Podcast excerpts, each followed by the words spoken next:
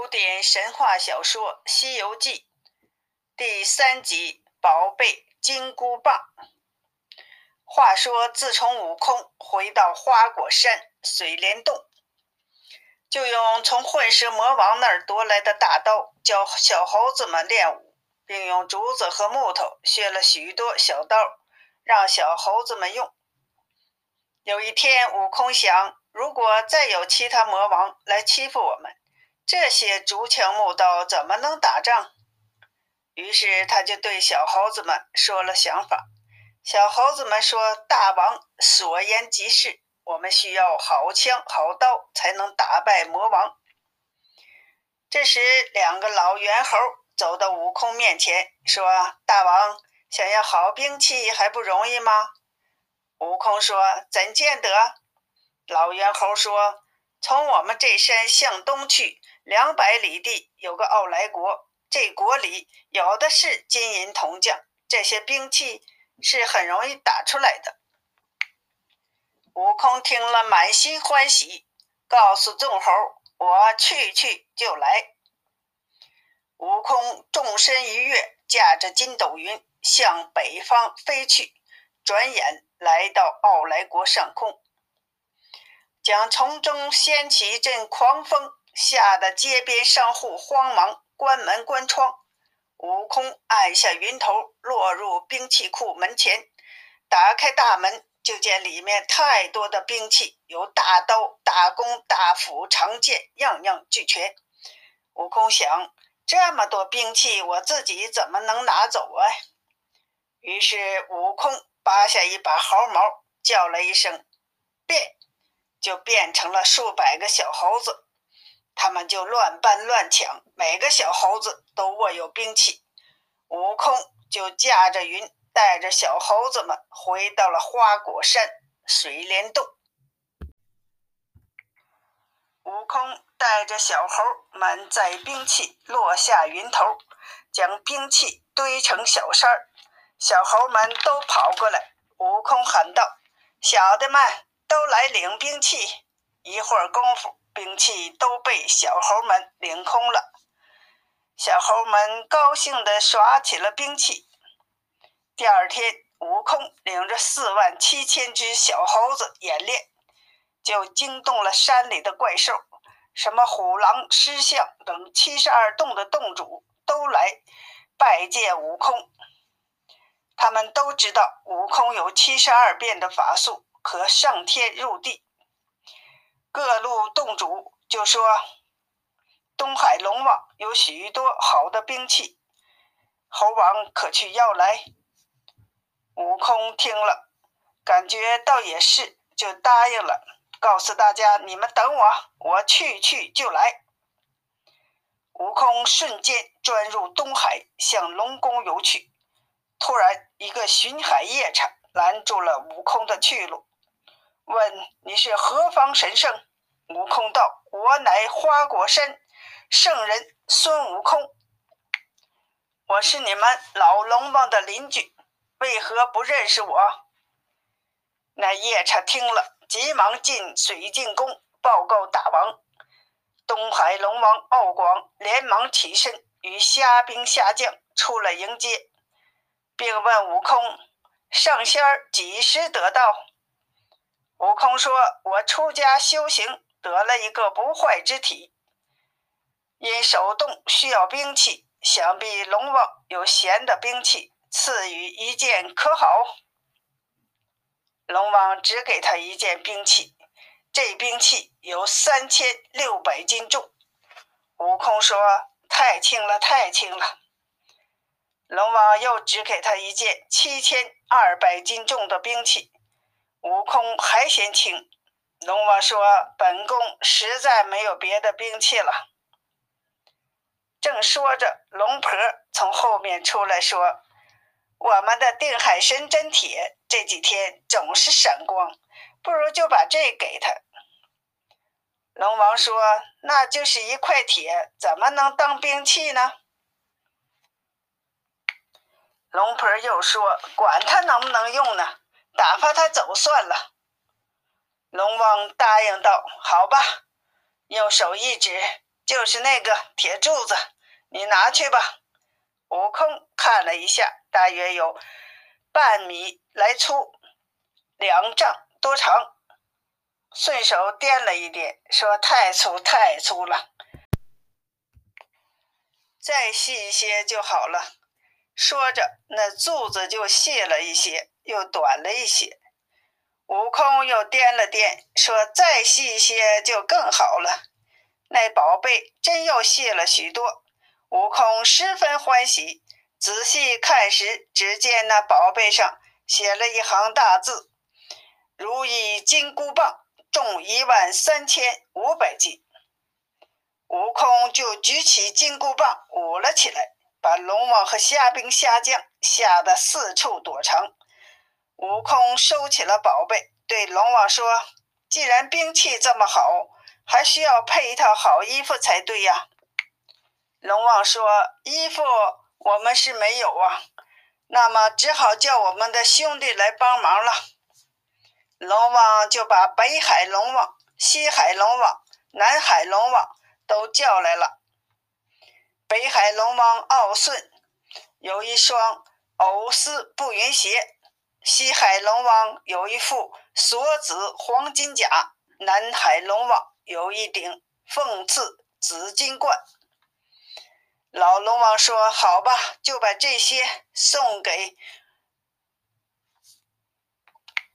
我们的邻居孙悟空，好吧。”老龙王很高兴，悟空将行头穿戴整齐，使动如意金箍棒，一路耀武扬威，使出龙宫。四海龙王商议如何向上禀报。悟空返回花果山，只见四个老猿猴在桥头等候。他们看见悟空身上没有一滴水。黄金灿灿的衣服走过来，吓得众猴一起跪下，说道：“大王太华彩了，欢迎回来！”悟空高兴道：“快看这金箍棒，也不知几千年了，今年总是放光。龙王认为只是块黑铁，他们叫它镇海神针铁，我把它变小才拿回来的。”谁知它能变成绣花针大小，还能放在耳朵里。小的们都来看看吧，我把它变长。悟空就从耳朵里拿出金箍棒，放在手上，大叫一声：“长长长！”那金箍棒就变得无比大，上抵三十三层天，下至十八层地狱。惊动了无数的天兵、妖魔鬼怪，悟空赶快收了回来，变回绣花针，放回耳中。被惊动的各洞妖怪和七十二洞主都分前来参拜悟空。此时锣鼓震天，盛宴众参拜者，悟空将四个老猴封为健将。两个元帅，两个将军，由他们主持指挥小猴子们的日常。悟空放下心来，每天腾云驾雾，遨游四海，施展武艺，访遍英豪。这时，他会了七个兄弟，这七个兄弟的名字是牛魔王、蛟魔王、鹏魔王、狮驼王、猕猴王、贼王。和自家的猴王，悟空他们整日讲文论武，日行万里，不在话下。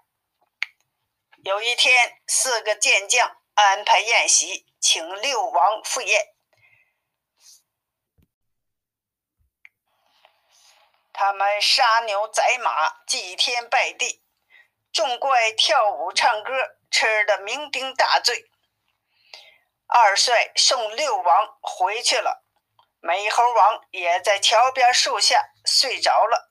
就见两个人拿一张批文，上面写有“孙悟空”三个字，走近他不容分说，套上绳索就把美猴王的灵魂绑了去了。把他带到一座城边。猴王渐渐醒了酒，忽抬头观看，见那城门上有三个大字：“幽木界。”悟空想，这是阎王住的地方，为何把我带到这里？那两人道：“你今天阳寿已到，我们奉命带你来。”猴王听了说：“我老子已超出三界外，不在五行中，已不该阎王管，为啥带我来？”那两个勾魂鬼死死地拉住悟空不放，定要把他拉进去。悟空从耳中掏出金箍棒。把那两个勾魂鬼打成肉酱，然后冲入丛中，那牛头马面，急忙报告阎王：“那毛脸雷公打进来了。”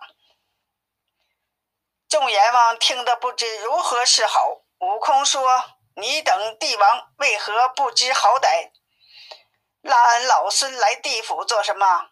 俺老孙已修成了仙道，与天地齐寿。”众帝王赶忙给悟空道歉，说他们抓错了人。悟空说：“快拿生死簿来！”帝王们赶快拿出了生死簿，送给悟空。悟空从十几类簿子里亲自查阅，一直查到魂魄字一千三百五十号，才查到了自己的名字，便拿起笔来划掉了自己的名字。又把所有的小猴子的名字都一笔勾销，并说：“这下好了，从今以后再也不归你们管了。”就一路打出幽默界。悟空走后，帝王们商量如何向玉皇大帝报告。猴王打出城中，忽然绊倒在草地上，猛的一下醒来，才知是一场梦。只听四将高喊：“大王醒了！大王醒了！”大王睡了一夜。悟空把如何去地府、如何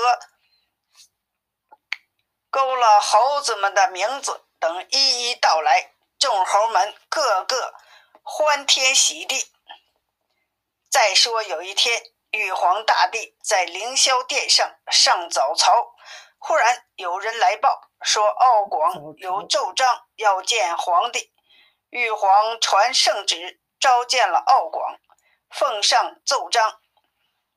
奏章大意思是说，花果山水帘洞里面住着个仙妖，叫孙悟空，欺负我们小龙，强做龙宫殿，要兵器，要披挂，等等等等，把孙悟空给告了。圣帝阅完奏章，传旨。请你先回海，继续捉拿孙悟空。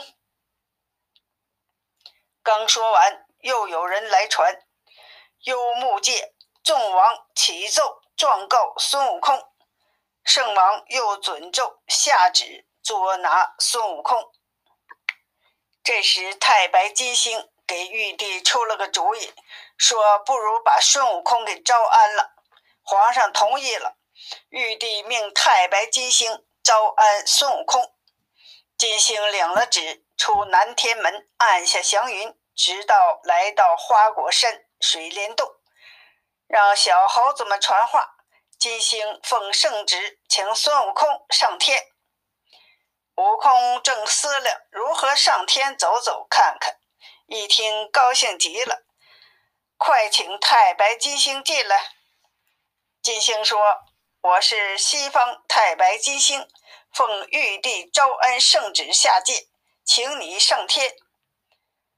悟空要宴请金星，金星说：“圣旨在身，不敢久留，就请大王同往。”悟空安排好小猴子们，就跟太白金星上路了。他们驾云离去，欲知下回，请听下集。